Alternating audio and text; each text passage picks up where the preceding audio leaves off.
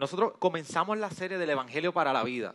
Ha sido muy interesante poder entender eh, cómo el Evangelio transforma áreas. El, Evangelio no ha llegado a nosotros para que seas una simple área donde nosotros celebramos o conmemoramos el día de Semana Santa. El Evangelio ha llegado para transformarnos todo, toda nuestra vida.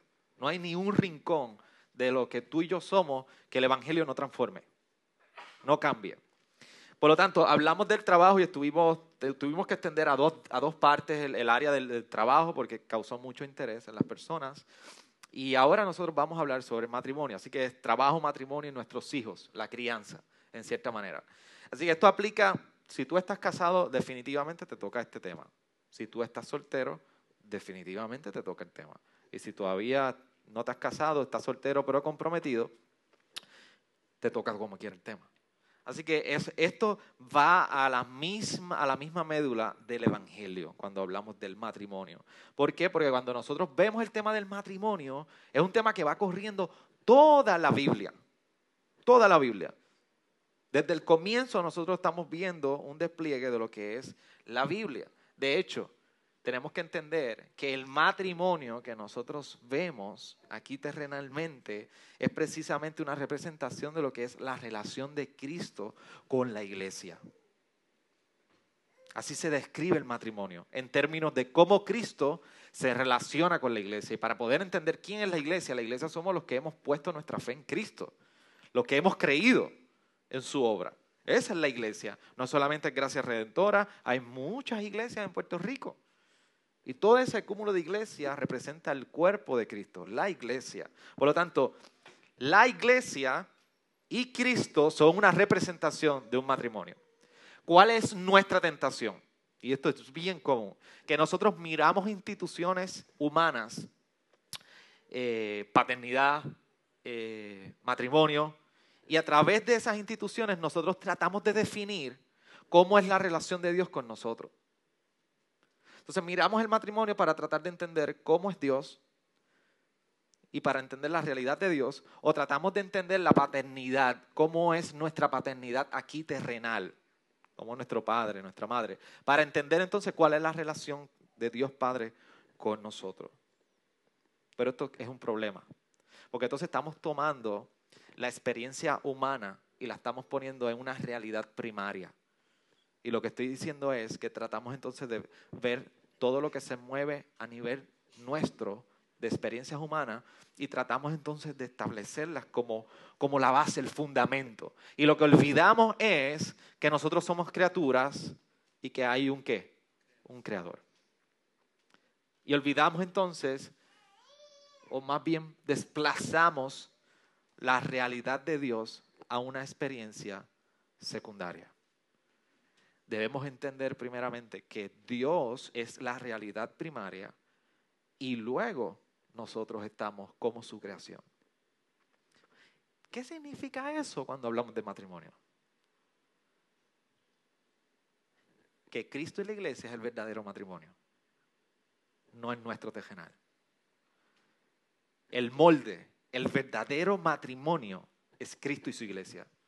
El verdadero novio esposo es Cristo, no el que vemos aquí en la tierra.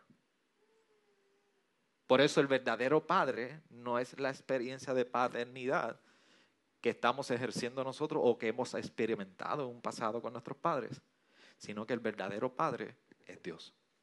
¿Estamos claros hasta ahí? ¿Sí? Por eso es importante que nosotros pongamos ese fundamento de cómo se derriba y se describe el matrimonio de acuerdo a la relación de Cristo con su iglesia. Por eso el matrimonio es mucho más que una formalidad legal, un papel que tú firmas y nada más, sino que es una manifestación del verdadero amor de Dios y de su propósito para nosotros. De hecho, en un momento dado, unos fariseos se le acercaron a Jesús. Le dijeron, Jesús, ¿qué tú piensas del divorcio? ¿Se puede hacer divorciar una persona por cualquier cosa? Y fue interesante porque esto es en Mateo 19, para aquellos que me quieran acompañar.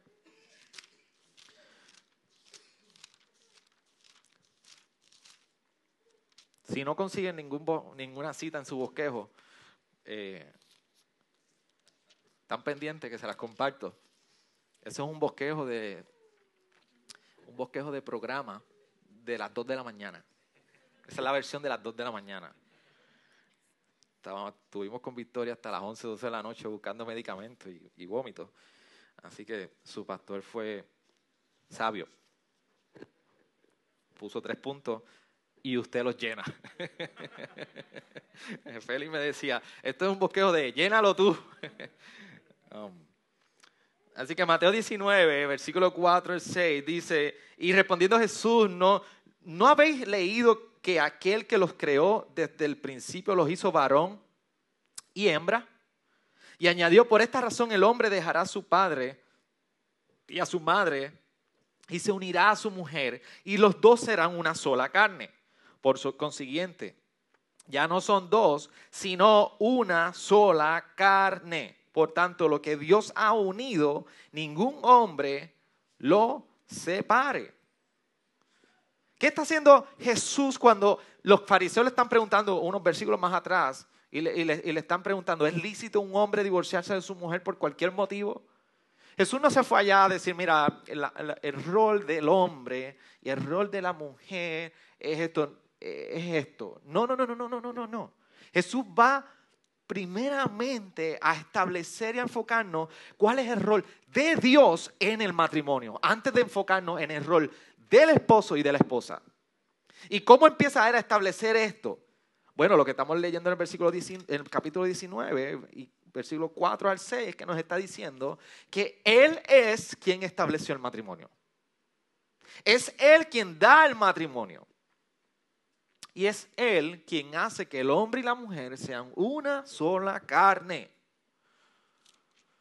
Por lo tanto, Jesús nos está llevando a entender que el matrimonio está fundamentado en la misma creación y diseño de Dios para el hombre.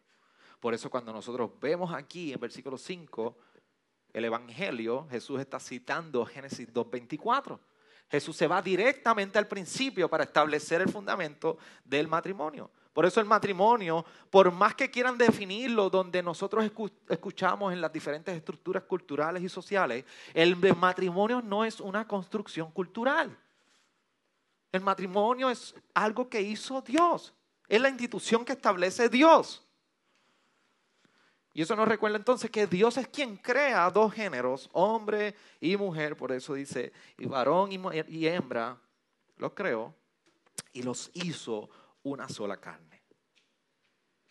Una sola carne utilizando la cita de Génesis 2.24 para entonces hablar de cómo ese matrimonio está fundamentado en el diseño original de Dios. Y solamente Él los creó, solamente Él los unió y en esa unión los hace una sola carne. Por eso el término de que es una sola carne es tan profundo que más adelante en 1 Corintios 6, 16, Pablo está trayendo una advertencia bien fuerte y está diciendo lo pecaminoso que es juntarte en adulterio. ¿Por qué? Porque te estás uniendo en una sola carne con otra mujer o con otro hombre. Y por eso nos recuerda que las relaciones sexuales son reservadas para el matrimonio. Porque es en el matrimonio que esta unión de una sola carne es manifestada. Y eso el Señor es quien lo establece, Él es quien lo guarda y quien procura que lo protejamos. ¿Qué implica todo esto entonces? La unión marital quiere decir que Dios la estableció que Dios es el creador del matrimonio y que si tú estás casado, a quien tú tienes al lado hoy, si está contigo al lado hoy, es lo que Dios, es con quien Dios ha querido que tú te unas. Es Dios quien te dio tu esposo, tu esposa, y es Dios quien permitió que ustedes fueran una sola carne. De hecho, cuando Dios diseña el matrimonio, uno de los fundamentos para el matrimonio es para que sean ayuda.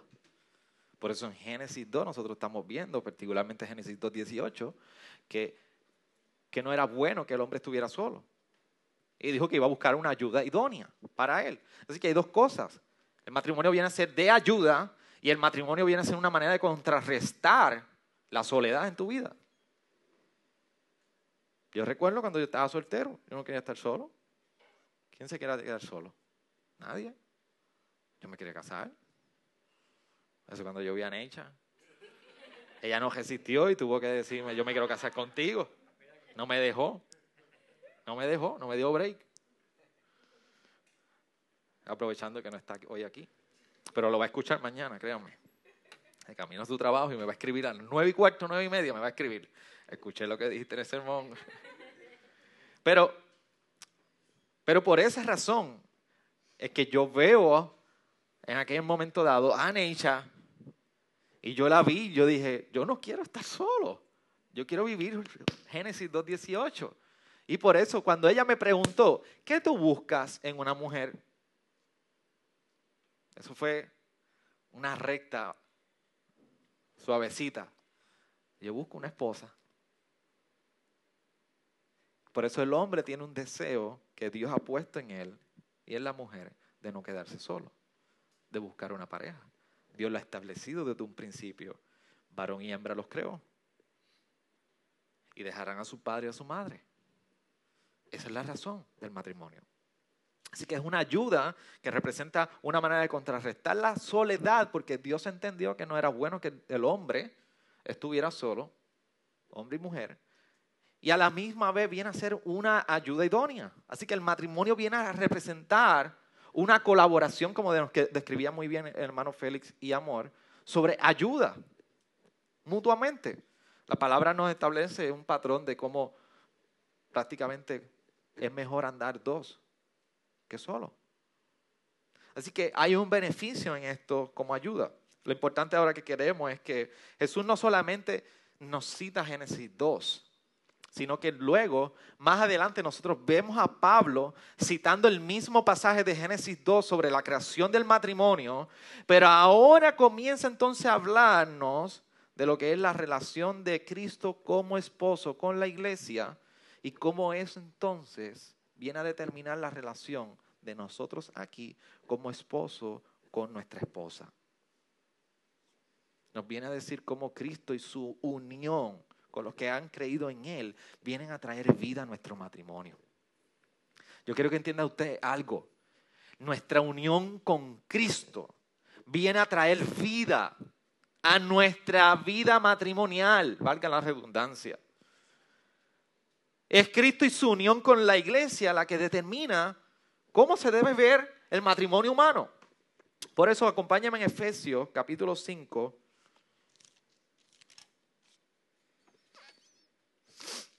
versículo 31 y 32, Pablo está citando lo mismo, Génesis 2.24.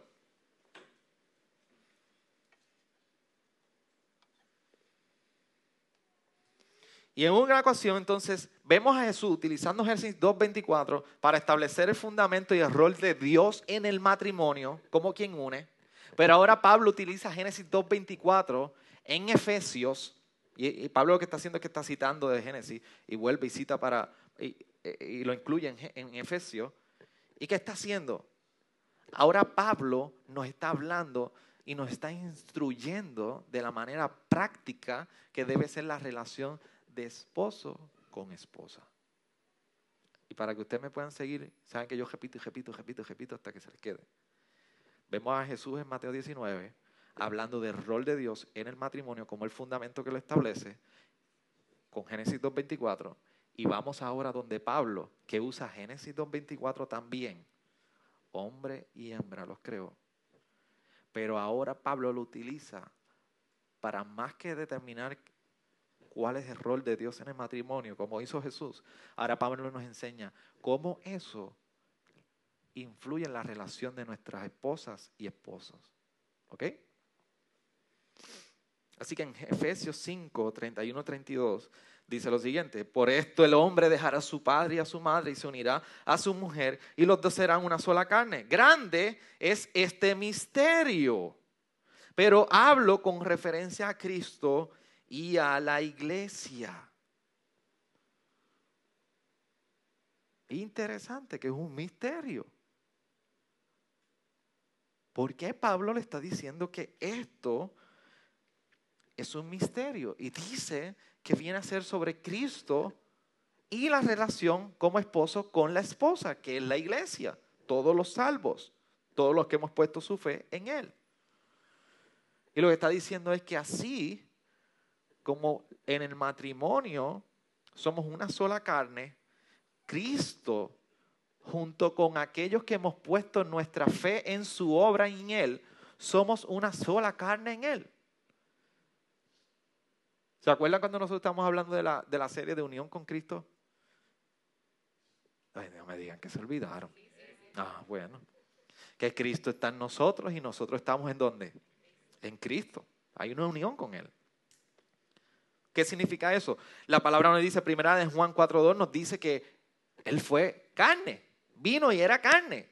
De hecho, cuando nosotros vamos a Juan 1.14, estamos hablando y vemos a Juan un momento hablando diciendo que el verbo se hizo, ¿qué? Carne y habitó entre nosotros. Así que Cristo vino a hacerse carne, se encarnó. Y de hecho, mira cómo Romanos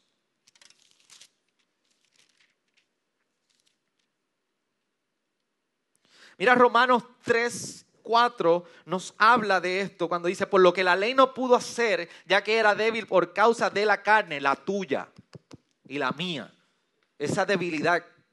Dios lo hizo enviando a su propio Hijo en semejanza de carne de pecado y como ofrenda por el pecado condenó al pecado en la carne para que el requisito de la ley se cumpliera en nosotros, que no andamos conforme a la carne, sino conforme al Espíritu. ¿Y qué? ¿Con qué se come eso?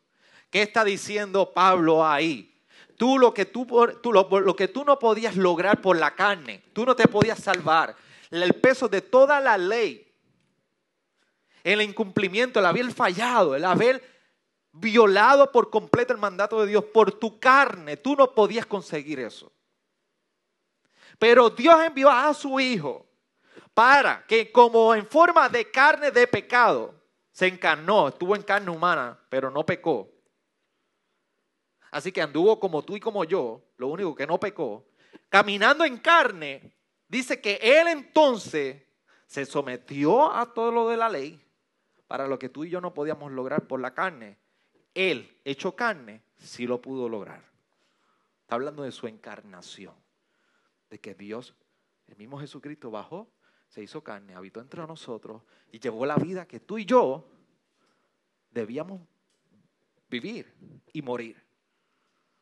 Y Él cargó con todo esto. ¿Para qué? Para que al final del día, este Dios encarnado, Emanuel Dios con nosotros, muriera en la cruz, resucitara. Y ahora tú y yo podemos entonces, como dice el versículo 4,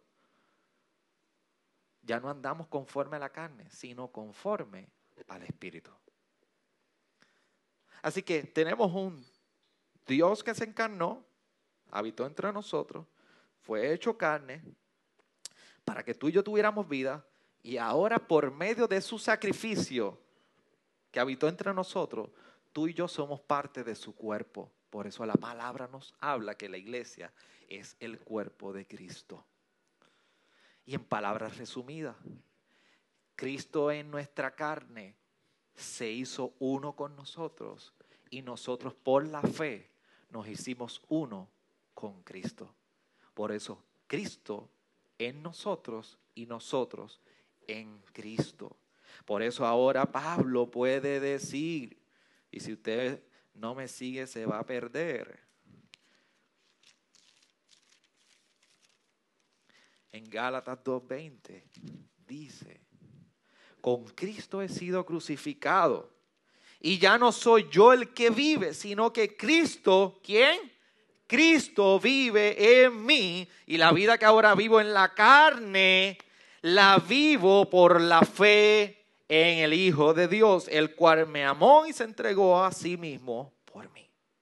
Por eso el Dios encarnado, Cristo, Jesucristo, habitó entre nosotros, se hizo carne, vive en nosotros y nosotros por la fe nos unimos con Él en una sola carne. Ese es el sacrificio de Cristo por la iglesia. Ese, escúchame bien, ese es el verdadero matrimonio. La unión de Cristo con su iglesia. Cristo se entregó, Cristo amó, Cristo murió, la iglesia responde en fe y son una sola carne en Él. Nosotros en Cristo y Cristo en nosotros.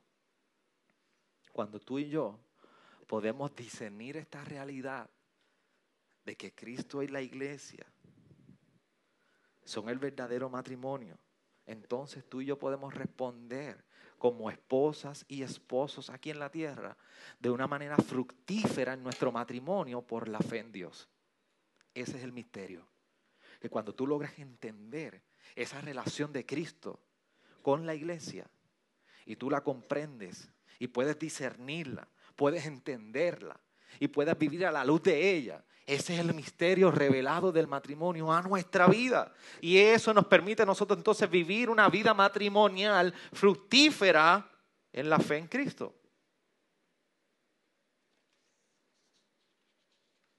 Por eso entonces Pablo comienza en ese mismo capítulo 5 a hablar de una diferencia del esposo y la esposa.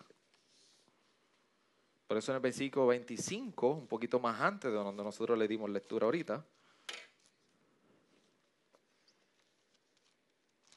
dice, maridos, amad a vuestras mujeres, así como Cristo amó a la iglesia y se dio a sí mismo por ella, para santificarla, habiéndola purificado por el lavamiento del agua con la palabra, a fin de presentársela a sí mismo, una iglesia en toda su gloria, sin que tenga mancha, ni arruga, ni cosa semejante, sino que fuera santa e inmaculada. Así también deben amar los maridos a sus mujeres como a sus propios cuerpos. El que ama a su mujer, a sí mismo se ama.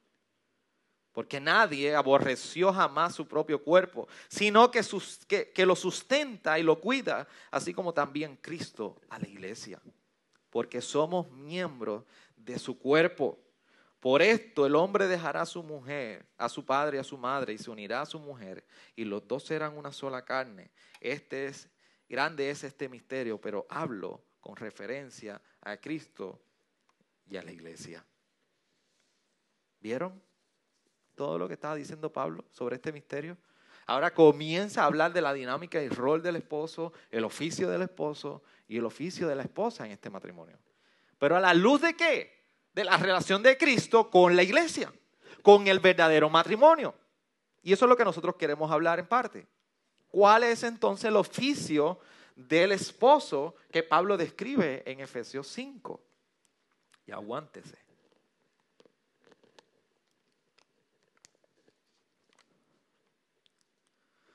Lo primero que nosotros estamos viendo a partir de ese versículo 25 es que Pablo está haciendo un llamado a los esposos a que actúen de la misma manera que Cristo ha actuado con la iglesia. Así que Cristo viene a ser una representación o el molde para el esposo y para la mujer, la esposa entonces viene a ser la iglesia, porque este es el verdadero matrimonio. Y, el llamado a nosotros poder ser como Cristo es para todo el mundo. Vamos a estar claros. Pablo está hablando de un contexto del matrimonio. De hecho, Pablo en un momento dado, en 1 Corintios 11, eh, 1, eh, dice, sed imitadores de mí como yo lo soy de quién? De Cristo. Así que hay un llamado constante a nosotros ser imitadores de Cristo. Pero en esta ocasión en particular, Pablo habla a los esposos y le está diciendo, tu esposo tienes que estar llamado y tú eres llamado a sacrificarte por tu esposa, como Cristo se sacrificó por, por la iglesia. Tu esposo está llamado a sacrificarte por tu esposa, como Cristo se sacrificó por la iglesia. ¿Y qué hizo Cristo por la iglesia? Cristo la salvó. Cristo salvó la iglesia. ¿Cuál es el problema? Aquí le voy a decir cuál es el problema en este asunto. El problema que estamos teniendo es que hoy día quien se presenta y se proyecta como el vulnerable, la persona emocional, vulnerable y que necesita ayuda, es el, el hombre. Entonces la mujer es constante, entra en un rol maternal, como hoy, como el Día de las Madres. Esa es la tendencia que estamos viendo. El hombre es delicado, el hombre necesita cuidado, ayuda, y la mujer es quien entra en un rol maternal. Y no significa que no ayudemos a nuestro esposo, vamos a hablar sobre eso. Lo que significa es que es el rol del hombre quien necesita amar y servir a su esposa en primer lugar. Cristo entregó su vida por la iglesia. Los esposos entregan su vida por las esposas. Por eso el hombre necesita amar y servir a su esposa.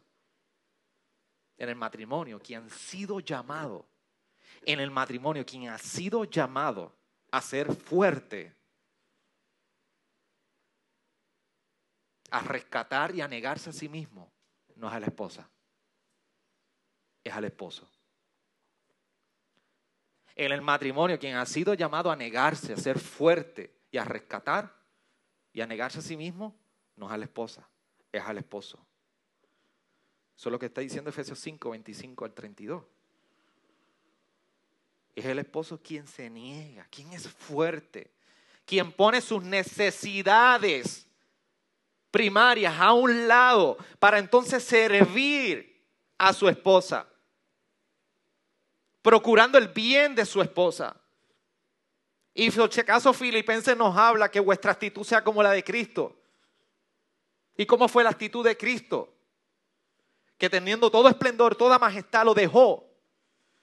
¿Tú crees que Cristo tenía por qué bajar aquí, habitar entre nosotros, hacerse carne, morir por nosotros después de haber nosotros en el Edén? ¿Haber violado su ley? ¿Haber violado lo que nos dijo? No. Sin embargo, vemos un ejemplo en Jesucristo que se entregó, se negó por completo, lo echó al lado y se entregó por su iglesia. Murió por la iglesia. Ese es el error de nosotros los esposos. Cómo nos negamos, cómo nosotros dejamos en un momento dado nuestros intereses y nos entregamos por el bien de nuestra esposa. Cómo cuidamos de ella, cómo viene a ser una prioridad en nuestra vida, cómo viene a ser eso, procurar el bien como tú, esposo, procuras el bien por tus esposas. ¿Cómo tú estás tratando a tu esposa hoy de tal manera que tú te estás entregando, la estás rescatando, la estás, te estás negando? ¿Podrás tú identificar cosas que dices, yo he negado, niego estas cosas por mi esposa? Por su bien. Ese es el llamado del esposo. Eso no significa que la mujer también participe, la ayude. No. Pero si es todo el momento, el 100% del tiempo que la esposa es la que tiene que hacer esto, hay un problema. Porque el llamado a esto es del hombre. La palabra de igual manera nos describe que hay una autoridad dada al esposo. Y aquí es cuando se pone la cosa como gato negro de, de Viernes 13. La autoridad del esposo sobre la esposa. ¿Cuál es el tenemos dos problemas sobre este tema de la autoridad. El primero es que tenemos un grupo. ¿no? Quédate ahí, papá, que vas a aprender mucho. Tenemos un, del lado de las mujeres tenemos una tendencia de poder pensar que la autoridad del esposo en el matrimonio es algo injusto y opresivo sobre ella.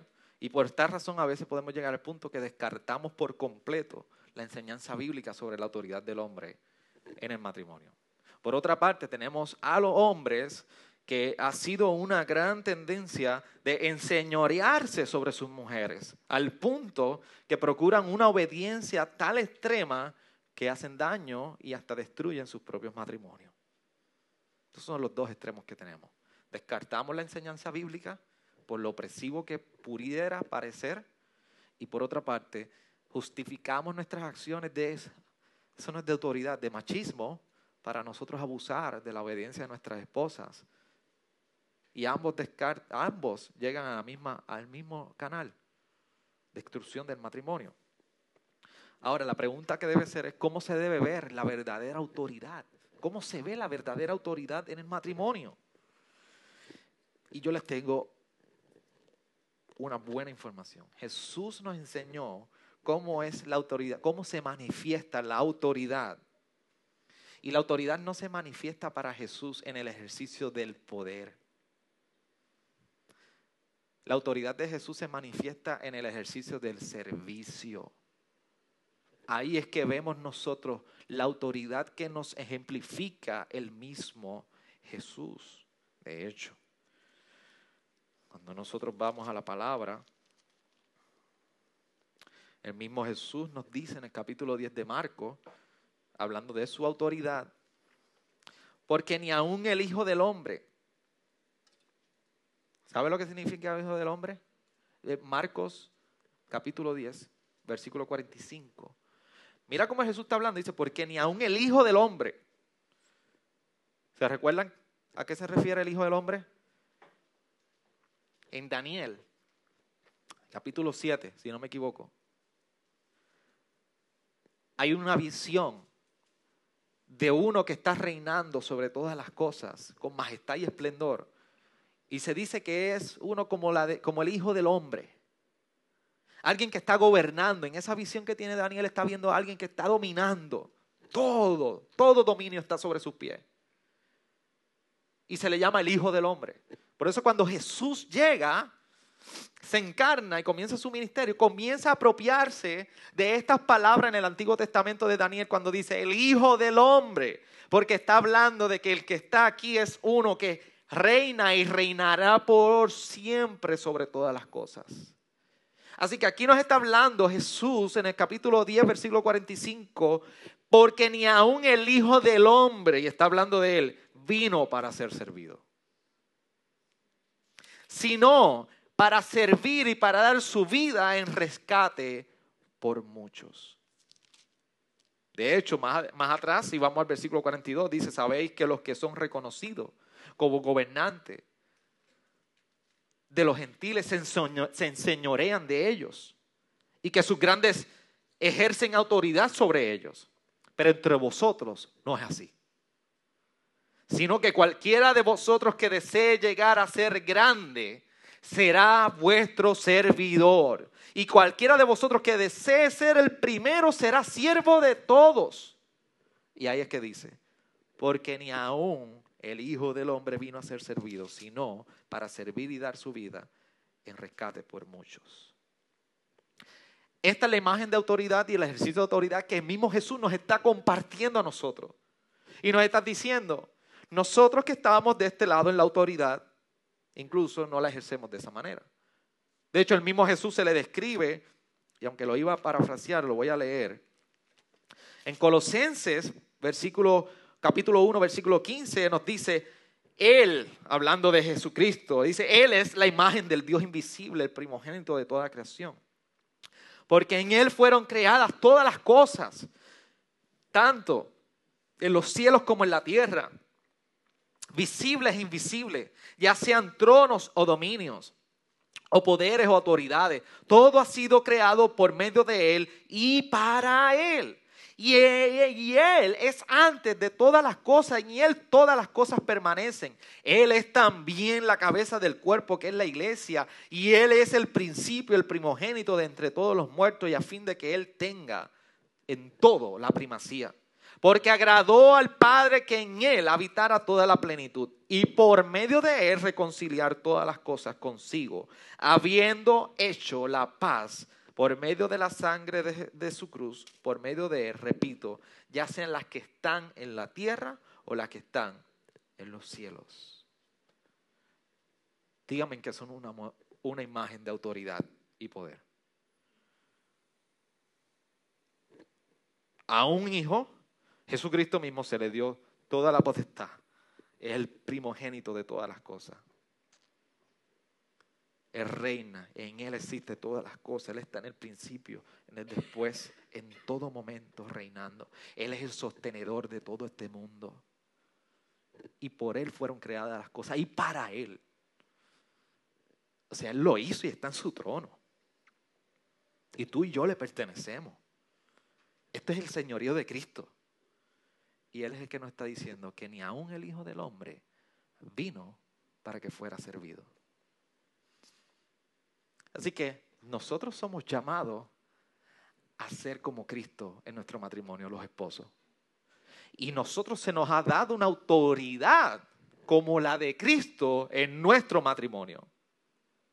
Pero Dios no nos ha dado una autoridad para que tú seas un tirano y un mandón con tu esposa. Y si tú eres así, yo espero que nadie sea así, porque te debe dar vergüenza delante de Dios. Nuestras esposas no es para que seamos mandones y tiranos con ellas. Y mira que a veces lo somos. Mira que a veces lo somos. Nuestras esposas, Dios no nos mandó a ellas para que tú te enseñores sobre ellas. Eso no es la autoridad que Dios nos ha dado en el matrimonio. Dios le ha dado una autoridad al esposo en la esfera del matrimonio para que ejerza su servicio a su esposa, para que le sirva a su esposa. Así que el matrimonio consiste en mucho más que tú pedir un plato a la mesa. El matrimonio consiste mucho más en pedirle a tu esposa que te sirva cosas. El matrimonio consiste en que tú eres una representación de Cristo en tu casa y tú te entregas por ella y tú le sirves a ella y tú te niegas por ella. Porque es un drama vivo del Evangelio. Lo que ocurre en tu sala, en tu marquesina, en tu cuarto, en tu baño, es un drama del mismo Evangelio en el seno de tu hogar. Nunca pienses que tú tienes la autoridad de enseñorearte sobre tu esposa, de dominarla como te dé la gana. Porque Cristo no ha hecho eso con la iglesia.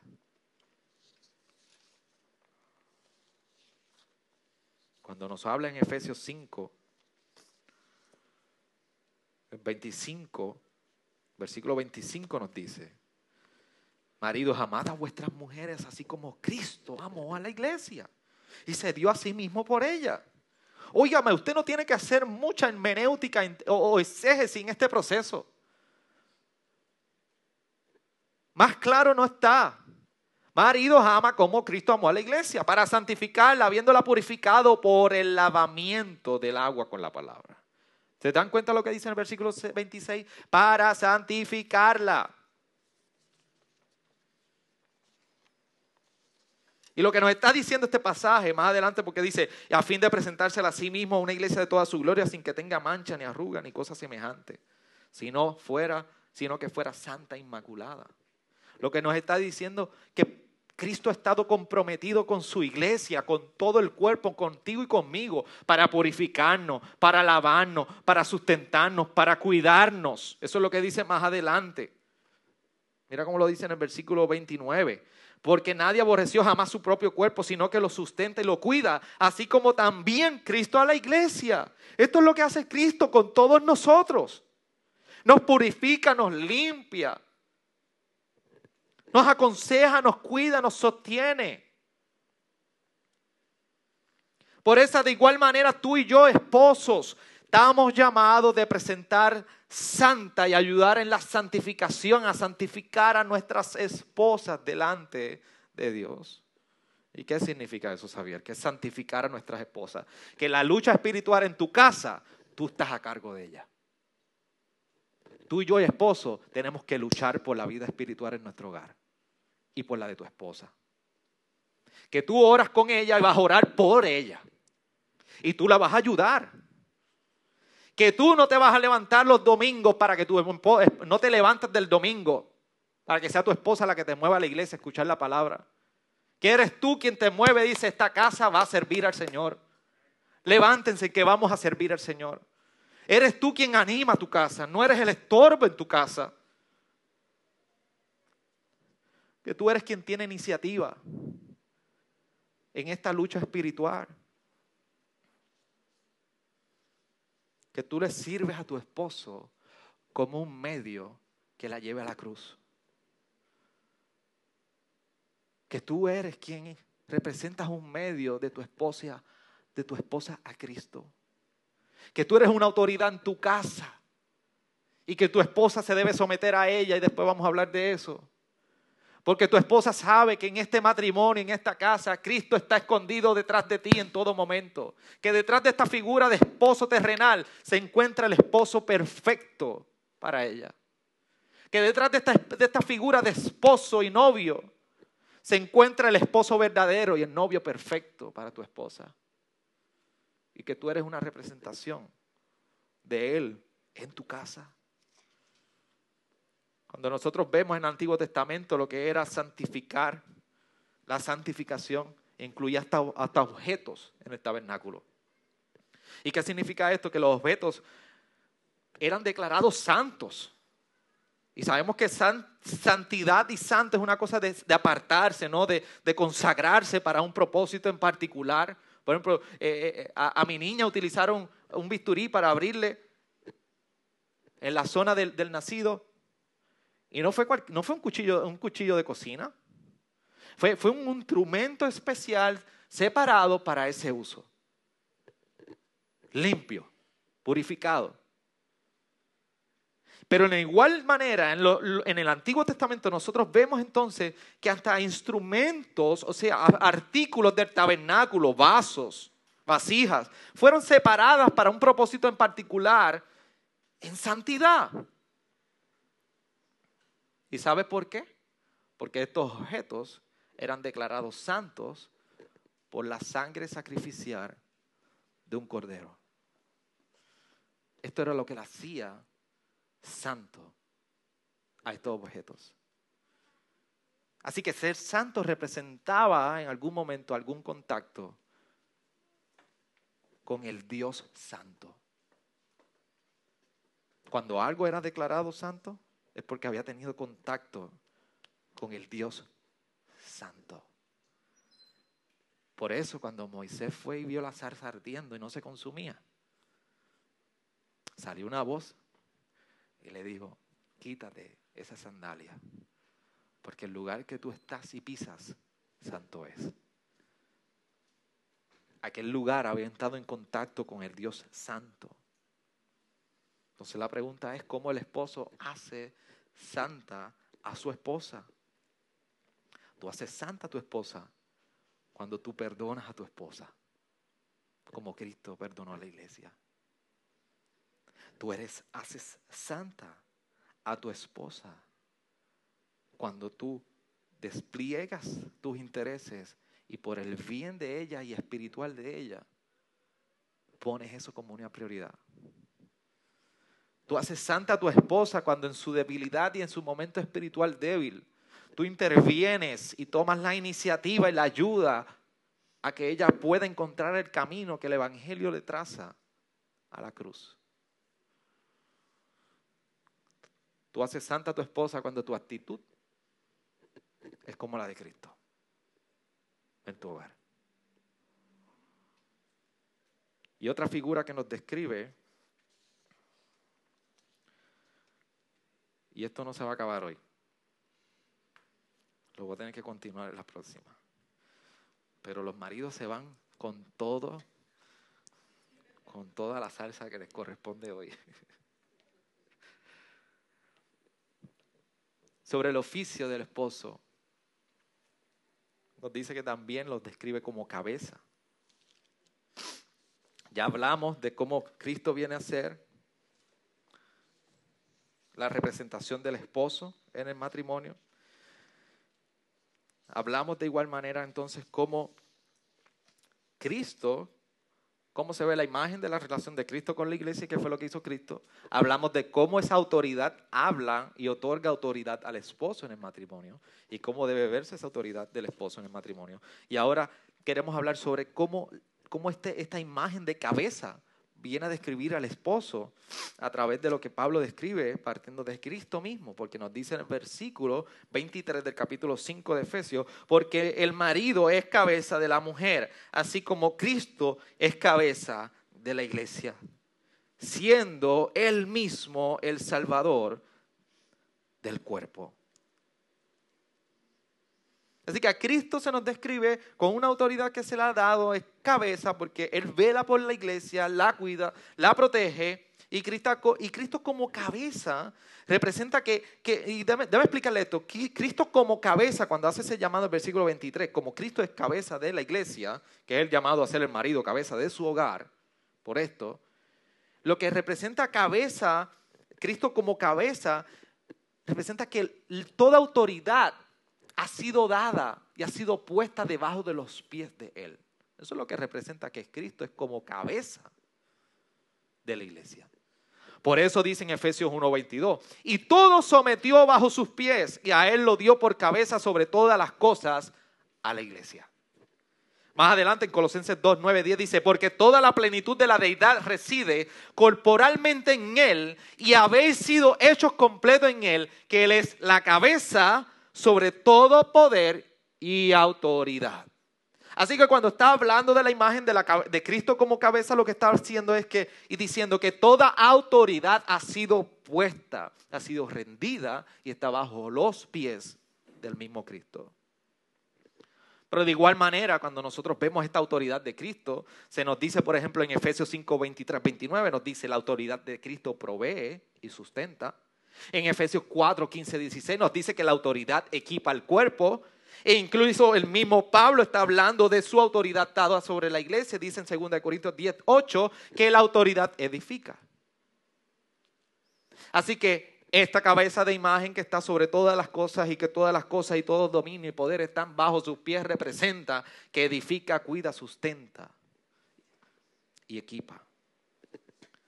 Eso es lo que representa a Cristo como cabeza. ¿Qué implica para el esposo esto entonces? No significa que tú tienes un control absoluto sobre tu esposa. Se trata de cómo tú interactúas con tu esposa de cómo tratas a tu esposa en público, de cómo tú le hablas, de cómo lo haces con sensibilidad, protegiéndola. Acuérdense de esto, y yo repito y repito, Cristo como cabeza tiene la autoridad de todas las cosas y están bajo sus pies todo dominio, todo poder. Pero esa autoridad que fue dado a Cristo, en cierta manera nos habla que la autoridad como cabeza edifica, a pesar de que está con dominios bajo sus pies, sustenta, cuida, equipa, protege. Por lo tanto, tú y yo, esposos, estamos llamados a ser como la cabeza, que es Cristo, en nuestro matrimonio, para equipar, sustentar, proteger, guardar, a nuestras esposas. Por eso no se trata de cómo tú controlas a tu esposa, a tu esposa. No se trata de cómo entonces tú puedes dominar a tu esposa y tiene que hacer lo que tú digas.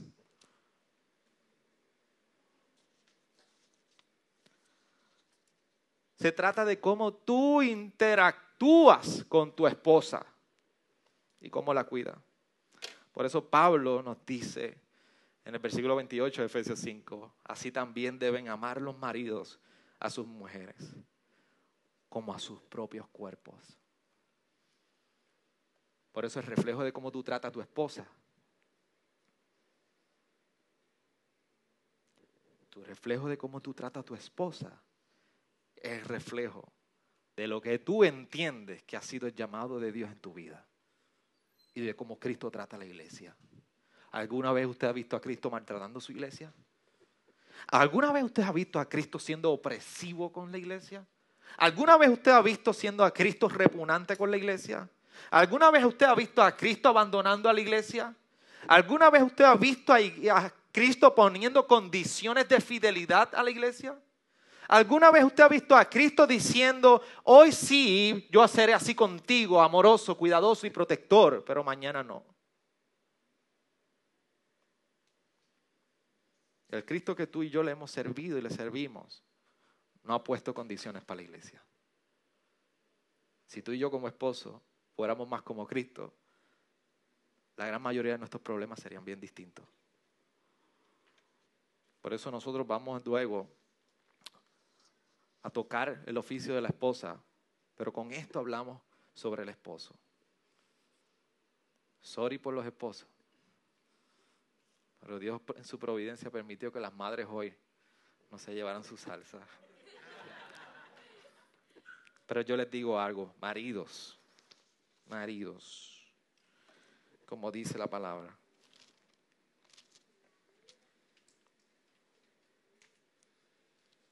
Amad a vuestras esposas, así como Cristo amó a la iglesia y se dio a sí misma por ella. Versículo 25. Maridos, amad a vuestras mujeres, aquí como Cristo amó a la iglesia y se dio a sí mismo por ella.